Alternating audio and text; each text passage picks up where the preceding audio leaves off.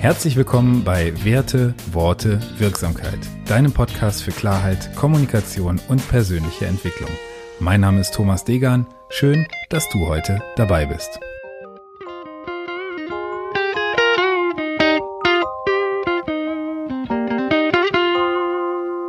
Episode 62. Handelst du oder bist du beschäftigt? Warum diese Episode? Ich habe in den letzten Wochen viel über mein Zeitmanagement nachgedacht und hatte in einem Gespräch einen interessanten Impuls bekommen, in dem es darum ging, seine Aufgaben doch mal auf Handlung oder auf Beschäftigung zu überprüfen. Was will ich damit sagen und wie meine ich das? Wenn ich davon spreche, dass eine Aufgabe eine Handlung ist, dann meine ich damit, dass ich irgendwie Dinge tue, die auf meine Ziele einzahlen, die auf meine Zielerreichung einzahlen, die mich also dem näher bringen, was ich erreichen oder was ich schaffen möchte. Und wenn ich über Beschäftigung spreche, dann meine ich damit das Zeit totschlagen im klassischen Sinne. Also Dinge zu tun, die mich vielleicht nicht unbedingt der Erreichung meiner Ziele näher bringen, sondern die ich tue, weil ich sie vielleicht schon länger so tue, weil ich sie vielleicht einfach gerne tue, die aber nicht an eine tatsächliche Zielerreichung angeknüpft werden können. Und warum ist das Thema so wichtig für mich? Ich habe im letzten Jahr für mich festgestellt, dass die Zeit, die ich zur Verfügung habe, irgendwie viel, viel enger getaktet ist. Dadurch, dass wir in vielen Teilen digital arbeiten, dass wir noch leichter erreichbar sind und dass wir zwischen Meetings einfach keine Zeit Räume mehr einplanen und einplanen müssen in vielen Fällen, macht Zeit für mich noch viel wertvoller, als sie ohnehin schon war. Und deswegen möchte ich dir diesen Impuls auch mal mitgeben. Überprüf doch auch deine Beschäftigungen, deine Tätigkeiten mal darauf, ob du tatsächlich nur beschäftigt bist oder ob du produktiv bist, also handelst. Und wie kannst du das machen?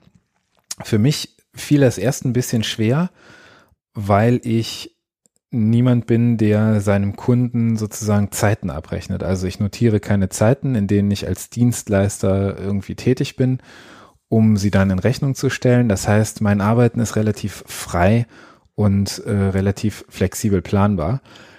Gleichzeitig bin ich jemand, der nach einer To-Do-Liste arbeitet. Das heißt, ich habe mein Konzept ähm, am Freitag meistens schon fertig, was ich in der nächsten Woche machen werde, zu welchen Zeiten ich das machen werde. Und das ist für mich ein recht einfaches Ding. Ich schaue mir einfach an, was ist für mich so die schwierigste Aufgabe, was ist das Größte zu bewältigende an diesem jeweiligen Tag. Davon nehme ich mir in der Regel nur ein Teil vor. Beispielsweise schreibe ich gerade an einer wissenschaftlichen Arbeit und diese Arbeit ist dann eben auf Platz eins, wird also sofort erledigt, wenn mein Biorhythmus dafür sozusagen am leistungsfähigsten ist oder wenn ich die besten Zeiten habe, um diese Dinge zu erledigen.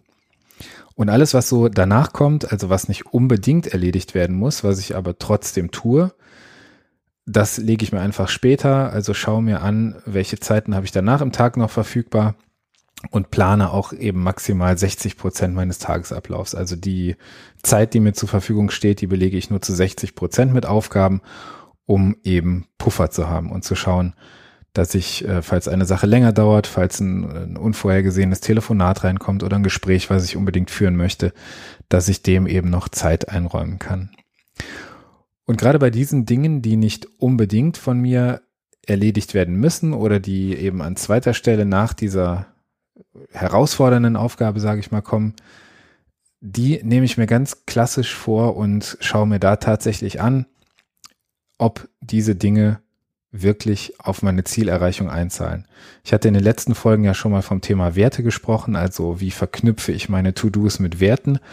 Und ähm, bei diesem Gedanken, den ich dir heute vorstelle, möchte ich wirklich dazu einladen, dass du einfach mal schaust, ob das, was du tust, wirklich produktiv ist, also dich deinen Zielen, deinen Wünschen, deinen Träumen oder einfach dem, was du tun musst, näher bringt oder ob du damit tatsächlich nur Zeit totschlägst. Und ich habe einige Zeitfresser in meinem Kalender gefunden, die ich eliminiert habe.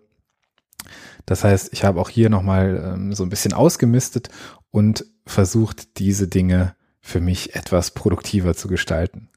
Mich würde interessieren, was es für dich bedeutet, wenn du deinen Kalender, deine To-Do-Liste von Aufgaben befreist, die dich nicht unbedingt dein Ziel näher bringen.